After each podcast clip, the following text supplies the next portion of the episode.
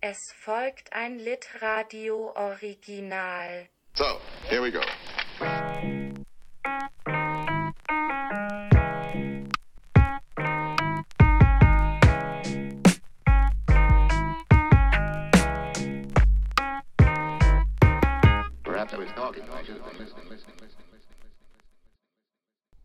Hallo und schön, dass ihr zuhört. Ich heiße Lotta und ihr hört gleich ein Gespräch, das ich auf der Leipziger Buchmesse mit Marleen Hobrack führen durfte. Marleen Hobrack wurde 1986 in Bautzen geboren und studierte Literatur, Kultur und Medienwissenschaften. Seit 2016 schreibt sie hauptberuflich für diverse Zeitungen und Magazine. 2022 erschien ihr Sachbuch Klassenbeste, wie Herkunft unsere Gesellschaft spaltet, bei Hansa Berlin. Ihr Debütroman Schrödingers Girl, über den wir gleich sprechen werden, ist Anfang diesen Jahres im Verbrecherverlag erschienen.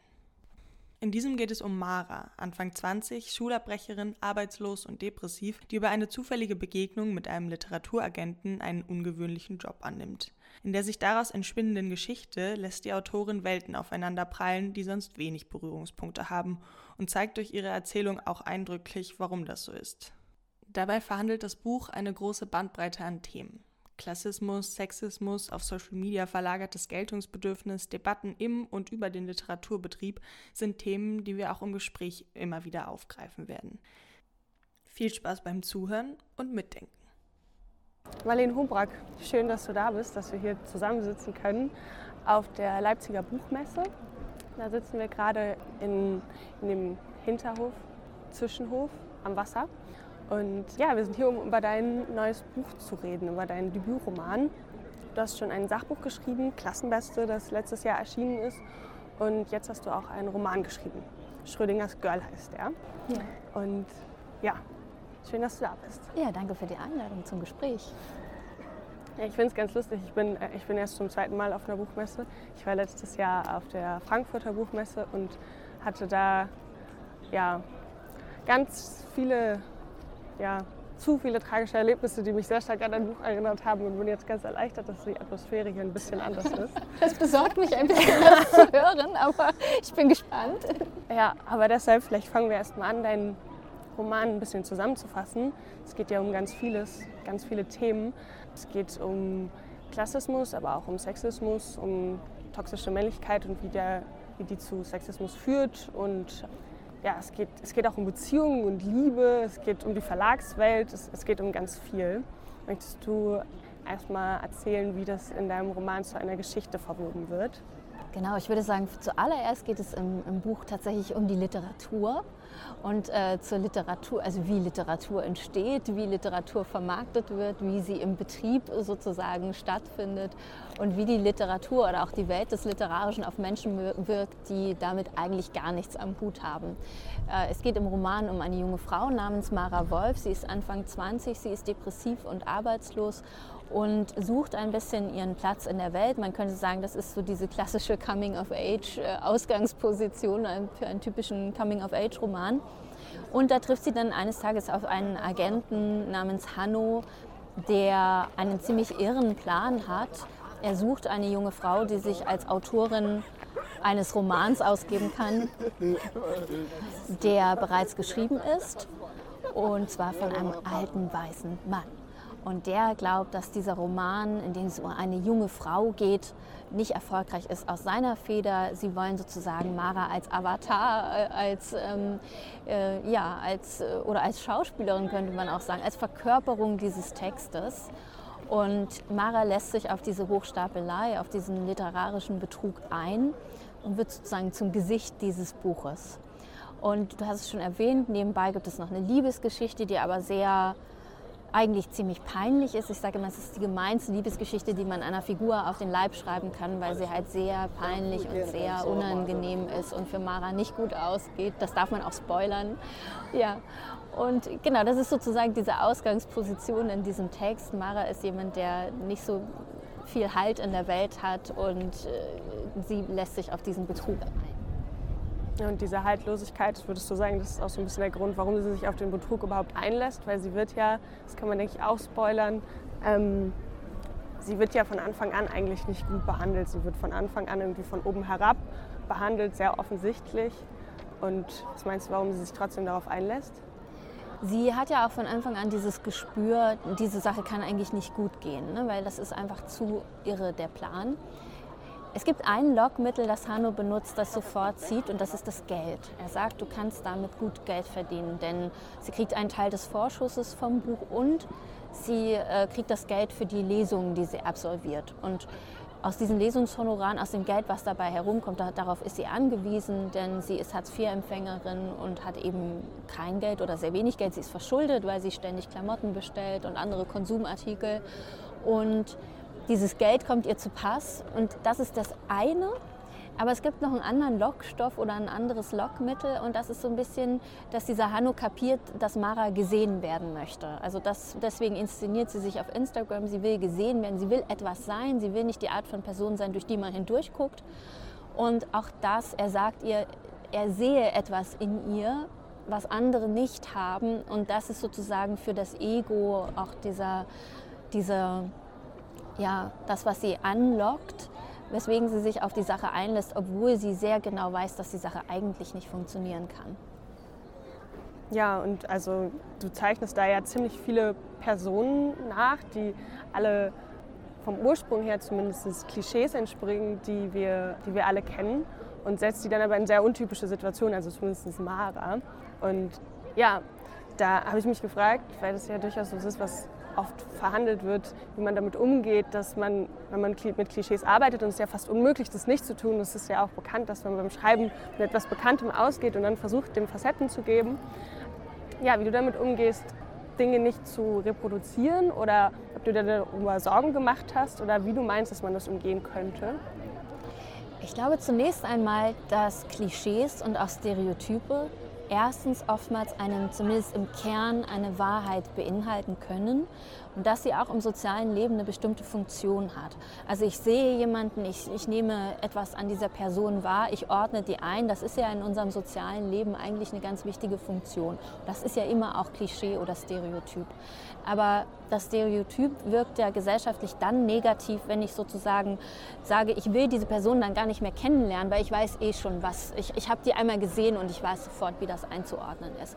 Oder ich habe schon mal was über Hartz-IV-Empfänger gehört, da weiß ich, wie alle Hartz-IV-Empfänger sind. Ich habe schon mal was über so Literaturagenten oder Journalisten oder Autoren gehört. Jetzt weiß ich, äh, jetzt habe ich Ahnung davon, wie die so ticken.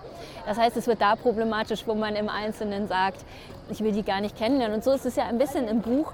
Es sind ja alle Figuren einerseits ein Klischee oder reproduzieren ein Klischee, aber alle sind auch durchaus, hoffe ich zumindest, ambivalent oder vielschichtiger als nur dieses Klischee.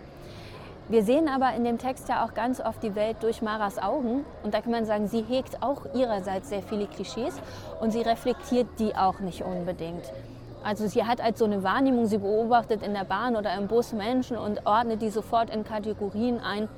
Und da geht es jetzt auch nicht darum, so die Wahrheit und die Wirklichkeit hinter diesen Personen rauszufinden, sondern das ist eben, äh, sie, sie hängt an diesen Klischees. Und im Text ist es wie gesagt so, dass ich mit diesen Klischees spiele und auch ein Stück weit sage, äh, also es darf nicht zu oberflächlich sein. Natürlich müssen sich diese Figuren auch entwickeln können. Sonst ist das für den Leser auch nicht interessant, wenn er nur platte Klischees äh, bekommt. Aber ich, ich gucke auch so ein bisschen, ich kenne zum Beispiel ganz viele Leute aus dem Literaturbetrieb, die gesagt haben, so einen wie den Hanno, den kenne ich. Und man dann so überlegt, ja, also das, das, ist jetzt kein Schlüsselroman, wo jetzt wirklich einer, jemand dahinter steckt, wo man jemanden irgendwie bloßstellen möchte, im Gegenteil. Aber es gibt schon so diese Arten von Typen. Ja, auf jeden Fall. Das ist ja auch, wie du schon meinst, es hat seine Funktion. Manchmal ist es auch ein Schutzmechanismus, Leute schnell einzuordnen. Und dass es problematisch wird, ist ja oft, wenn man so Klischees nicht ausdifferenziert und ihnen nicht auf den Grund geht. Und genau das machst du ja, indem du vor allem eben auch aus Maras Perspektive schreibst. Du hast gerade schon Hanno erwähnt, das ist nur eine der vielen äh, männlichen Charaktere, die einem. Also ich habe am Anfang angefangen, alle Stellen, wo ich irgendwie das Gefühl hatte, das jetzt aber das ist ja ganz eklig, das ist ja super sexistisch zu markieren und irgendwann habe ich aufgegeben. ich dachte, oh, ach okay, da ist okay, darum geht es, das macht keinen Sinn, das alles zu markieren. Ich ja. Äh, ja. ja. aber es ist schon ein, ein sehr großer Part des Romans, dieser Sexismus, ganz stark eben verbunden mit dem Klassismus. Und ja, ich habe so mehrmals schon zu Freunden gesagt, dass du da in dem Buch quasi alle Facetten von toxischer Männlichkeit, die es so in einer gewissen Schicht so gibt, durchdeklinierst. Aber dabei ist eben auffällig, dass du dich da so auf einen bestimmten Typ eben konzentrierst. Das sind alles Männer, die Einfluss haben und ja, da, deshalb eben auch eine Macht, die über ihre Macht als Mann hinausgeht. Und zeigst da irgendwie schön, was heißt schön, auf sehr tragische Weise auf, wie sich das verbindet und äh, bestärkt auf, ja, in ungeahnte äh, Höhen. Aber wenn ich einhaken darf, das Interessante an diesen Männern ist ja nicht nur, die, dass sie natürlich auch machtvoll sind, weil sie zumindest innerhalb des Literaturbetriebs machtvolle Positionen innehaben. Sie sind ja eigentlich die Männer verfeinerter Sitten, also sozusagen sehr gebildet und äh, kulturell bewandert und gerade Hanno ist dann aber auch einer, der sehr platt in seinen Beleidigungen äh, Amara gegenüber ist. Ne? Also er nennt sie die ganze Zeit Püppi oder Mädchen oder äh, Hase, so nach dem Motto. Also er, er das ist ja die, Teil dieses Herablassenden, aber da wird ja auch klar, so würde er sicherlich nicht mit jemandem sprechen, mit dem er sonst im Literaturbetrieb verkehrt. Da würde er vielleicht auch kumpelhaft auftreten, aber es gäbe doch nochmal so eine andere Art des Respekts und des Anstands. Und das fand ich besonders interessant. So Menschen, die eigentlich ja für verfeinerte Sitten stehen und für eine große kulturelle Bildung, dass die sich dann so offen herablassend auch zeigen. Äh, was es natürlich noch ein bisschen ekliger macht, weil diese Menschen wahrscheinlich an anderer Stelle nicht so offen ihre Klischees oder ihre Vorurteile äußern würden, weil sie dann sagen würden, oh, naja, das soll ja nicht so offensichtlich sein, was ich so denke. Ja, das stimmt. Dann geht es einfach sehr viel um, über den Literaturbetrieb. Da habe ich auch mit am meisten Fragen zu, weil ja, es einfach viele Fragen gibt, die du da aufwirfst. Als erstes ist mir aufgefallen, das hat mir auch die Vorbereitung des Interviews gar nicht so einfach gemacht, dadurch, dass das ja in deinem Buch um ein Buch geht, was, wenn man die Kurzzusammenfassung im Buch hört, im Grunde das Buch ist, was du geschrieben hast, zumindest thematisch, und du dann das Buch im Buch auf Lesereise schickst und ganz viele Fragen gestellt werden und das Buch ja auch kommentiert wird. Du, es werden Kritiken gezeigt in dem Buch werden ganz viele Fragen oder auch Kritik, die man deinem Buch entgegenbringt, einfach vorweggenommen. Und ich dachte, ja, scheiße, was brauche ich jetzt? Eine Freundin nannte es den Inception-Roman, weil es eben so verwickelt ist. Und genau das ist Teil des Spiels. Und das ist natürlich sehr gemein, sozusagen einerseits dem Leser oder auch dem Kritiker gegenüber, weil man diese Geschichte verwickelt. Man kann das am Anfang sehr geradlinig lesen. Und wie du schon sagtest, dann stößt man auf einmal auf den Punkt, wo man vielleicht destabilisiert wird. Was liest man jetzt eigentlich gerade? Ne? Weil eben dieser vermeintlich autofiktionale fiktionale Roman, den, Roman, den Mara geschrieben hat, ja auch aus der Ich-Perspektive erzählt und man diesen Erzählerwechsel aus der Ich-Perspektive zum personalen Erzähler hat und weil die Figur äh, in, von, den Mar von der Maras Roman erzählt, ja auch offensichtlich sehr irgendwie an ihr dran ist. Und dieses Verwicklungsspiel das ist genau das, was ich erst meinte. Es ist ein Roman über Literatur oder wie Literatur funktioniert, wo eben auch dieses äh, es geht ja in Literatur nie nur, nur, darum zu sagen, ich rede jetzt über Klassismus oder ich zeige jetzt mal äh, Männer, die arrogant sind oder dieses oder jenes. Es geht ja nicht nur um, um Themen, sondern auch sozusagen dieses, um das eigentliche Erzählen und sich Dinge ausdenken und vielleicht sich auch einen Spaß damit machen, dass man den Leser verwirrt. Aber äh, genau dieses Vorwegnehmen der Fragen äh, ist natürlich auch so ein, es ist nicht nur ein Vorwegnehmen von Fragen, sondern vielleicht auch der Versuch, den Kritiker zu entwaffnen, was ja ziemlich gemein ist, und zu sagen, ich weiß, was, man, was du vielleicht diesen Text vorwerfen könntest. Diese Kritik habe ich schon einkalkuliert und die äh, sozusagen wird dem Fake-Roman entgegengebracht. Ja, genau, das habe ich mich nämlich auch gefragt oder mir so ein bisschen gedacht, ob es so eine Mischung aus ja, Selbstschutz oder Cancel-Schutz und gleichzeitig dadurch, dass du das alles mit einbringst, schaffst du ja auch einfach ein größeres Bild. Du sagst nicht nur, du hast nicht nur eine Perspektive, sondern du bringst gleich die Meinungen von ganz vielen Leuten rein. Zum Beispiel, wenn es um das Thema autofiktionale Literatur geht oder sogar autobiografische Literatur. Bei deinem Buch kann man ja jetzt allein durch den Plot relativ klar sagen, dass es nicht autobiografisch ist. Aber ähm, selbst das, äh, da wurde ja auch schon gesagt, Mara sei ein alter Ego von mir, was ich ein bisschen lustig fand, weil das ist sie definitiv nicht. Aber äh, diese, diese Idee, die Autorin und die Erzählerin sind ja eigentlich zu verwechseln, oder der Autor und der Erzähler, das ist schon verbreitet, und, äh, ja, obwohl es offensichtlich äh, natürlich fiktional ist. Ja, da frage ich mich auch, wie, wie weit soll man noch von den eigenen Erfahrungen weggehen, nur weil Grundzüge auch in deinem Sachbuch diskutiert werden oder Themen. Also ich meine, der Plot, dass das fiktional ist, ist ja relativ selbstredend und ich meine, aus seinen Erfahrungen schöpfen ist vielleicht nicht überall so offensichtlich, weil nicht jeder vorher schon ein Sachbuch geschrieben hat, aber ja, denke, das ist klar. Aber das wird eben auch in deinem Roman äh, besprochen oder kritisiert von allen Seiten unterschiedlich. Und da fand ich spannend, weil du ähm, da auch wieder eben keine, es ist keine ganz klare Aussage, die du da triffst, dadurch, dass du eben verschiedene Seiten zeigst. Du hast einmal den Autor des Buches in deinem Buch, der sich darüber lustig macht, so über den Identitäts- und Authentitätswahn. Dann Hanno, der das ausnutzt, dass darauf eben so, ähm, wie soll man sagen, abgegangen wird und dadurch ja eben sie engagiert. Und dann sagt sie aber auch selber an einer Stelle, oder das denkt sie, nicht nur traute man ihr zu, dass sie, ihr, dass sie ihren Text geschrieben hatte, man wollte es ihr glauben, weil der Text allein deshalb zu etwas Besonderem wurde. Und ja, das fand ich sehr spannend, weil auf der einen Seite, dadurch, dass jetzt der Autor ja nicht gerade der Sympathieträger ist, hat man schon so das Gefühl, das ist jetzt nicht das, was du unterschreiben würdest. Aber auf der anderen Seite steht ja neben der Kritik einfach nur am autofiktionalen Schreiben auch noch die Kritik an dieser Fetischisierung von diesen Themen. Ich würde übrigens nicht sagen, dass ich das autofiktionale Schreiben kritisiere, weil ich Autofiktion unglaublich spannend finde. Nee, das, ich wollte, finde, ich auch, ja, das wollte ich auch nicht Genau. sagen. Aber andere, also ich kenne äh, dann auch Autoren oder auch Kritiker, die sagen, jetzt ist auch mal gut mit der autofiktionalen Literatur. Es gibt ja einen wahren Boom und auch so einen Wiederentdeckungsboom von Autoren, die vielleicht schon vor Jahrzehnten autofiktionale Texte geschrieben haben. Gerade auch Frauen übrigens. Und dann, äh, wo dann es irgendwann heißt, jetzt haben wir auch mal genug von diesen Frauen gehört. Gerade auch ja, Klassenliteratur. in der Klassenliteratur auch. Und, ähm, äh, aber ich glaube, und das ist auch der Grund, warum ich einen Roman darüber geschrieben habe und keinen Essay oder einen journalistischen Text, der Roman erlaubt Ambivalenzen. Und ich glaube, es gibt Ambivalenzen an diesem.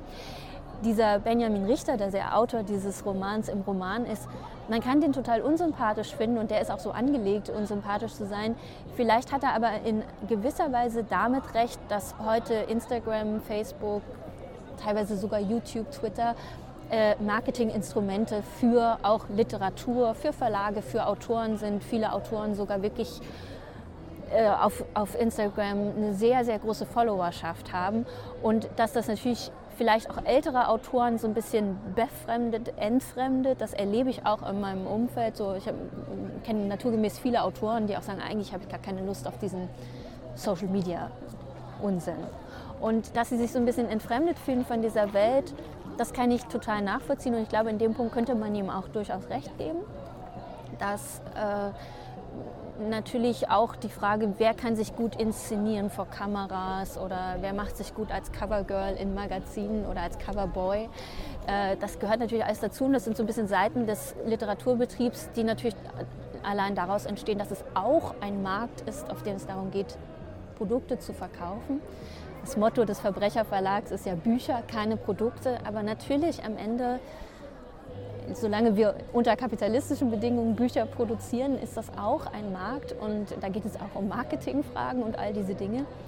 Und dieses Befremden dieses Autors kann man vielleicht in diesem Sinne nachvollziehen. Ob es wirklich so ist, wie er sagt, dass man so als Autorin so ganz leichtes Spiel hat und dann viel positiver aufgenommen wird, weiß ich nicht. Wie gesagt, das ist der Punkt, den man ja auch offen lässt und der in dem Buch auch bewusst offen gelassen wird. Der Leser, die Leserin kann sich da eine ganz eigene Meinung bilden und kann diese Idee doof oder gut finden. Ich glaube, da bin ich auch gerade einfach ein bisschen äh, ja, verbal ins Schlingern gekommen, was ich eigentlich sagen wollte. Genau, dass ich das eben spannend fand, das habe ich so noch nicht äh, thematisiert gesehen, obwohl es ja offensichtlich also irgendwo auch ein Thema ist.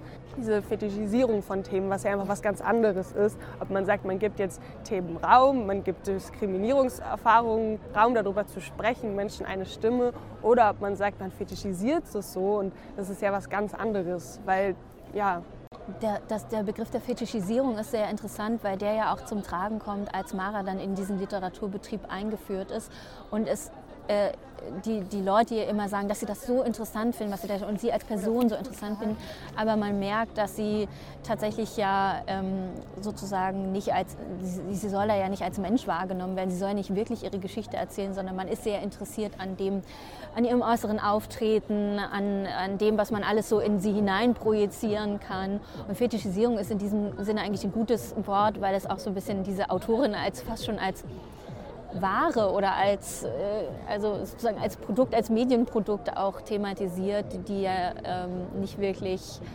jetzt tiefgründige Gespräche, also die Interviews, Fra Interviewfragen, die im Roman gezeigt werden, die sind ja nie so wirklich tiefgründig, wo man jetzt mal wirklich über Klasse, über Gesellschaft, über das Lebensgefühl junger Menschen ins Gespräch kommt, sondern das sind ja alles relativ oberflächliche Fragen. Ja, plus dass es ja auch eklig ist, das einer Person so anzudichten, weil indem man das so tut, gibt man ja auch Menschen die Möglichkeiten, dann auf Leute mit dem Finger zu zeigen und zu sagen, ja, du machst das doch nur, weil sich das gut verkauft. Als ob man sich das ausgesucht hätte, ich hier noch ein paar Probleme, damit ich Ja, überschreiben ja, kann. Das wär Ja, richtig. ähm, ja, den Aspekt finde ich halt irgendwie immer erschreckend. Ja, dann, ich hatte eine erste Reaktion, die ich auf, auf die Kritiken, die ich gelesen habe, wo ich mehrmals gehört habe, dass Leute gesagt haben, ja, du nimmst den Literatur, Literaturbetrieb aufs Korn. Und das fand ich deshalb interessant, weil ich es doch sehr zärtlich ausgedrückt fand. Also so wie ich diesen Literaturbetrieb in diesem Buch gelesen habe, einfach so in meiner Position, ich bin ungefähr so alt wie mh, die Protagonistin und ich habe nur gedacht, äh, das ist so die persönliche Hölle, nimm die, nimm die Beine in die Hand und renn, solange du noch kannst. und ja, da habe ich mich ein bisschen gefragt, was du zu der Reaktion sagst oder was du da so generell für Reaktionen bekommen hast. Ich finde es ganz, auch ganz lustig, wenn es gesagt wird, es ist eine Satire auf den Literaturbetrieb, weil für mich Satire immer eine sehr starke Überspitzung bedeuten würde. Aber ich finde es gar nicht so überspitzt. Ähm, es ist, wie gesagt, nicht so, dass ich jetzt be- bewusst irgendwelche Leute bloßstellen möchte. Es ist auch nicht so, dass der Literatur, also das wäre auch eine furchtbare Botschaft des Buchs, es ist auch nicht so, dass alle Menschen, die dem Literaturbetrieb angehören, so Typen wie Hanno sind, so mephistophelische Charaktere, die andere in Schwierigkeiten bringen. So ist das ja zum Glück nicht. Äh, gibt ganz wunderbare Autoren und Verleger und Lektoren. Und, äh, also das, das, ist, das ist es definitiv nicht so, aber es ist schon, ich finde es auch gar nicht so ich weiß gar nicht, wie ich es sagen soll. Ich persönlich habe es mit dem Augenzwinkern geschrieben und habe auch das Gefühl, dass Leute, die so, also gerade Angehörige des Literaturbetriebs, es auch mit diesem Augenzwinkern lesen. Also sich vielleicht mit manchen, also mir wurde es ein paar Mal gesagt, man fühlt sich vielleicht stellenweise ertappt oder man denkt, so einen wie den kenne ich oder so eine wie die habe ich auch irgendwie schon mal kennengelernt.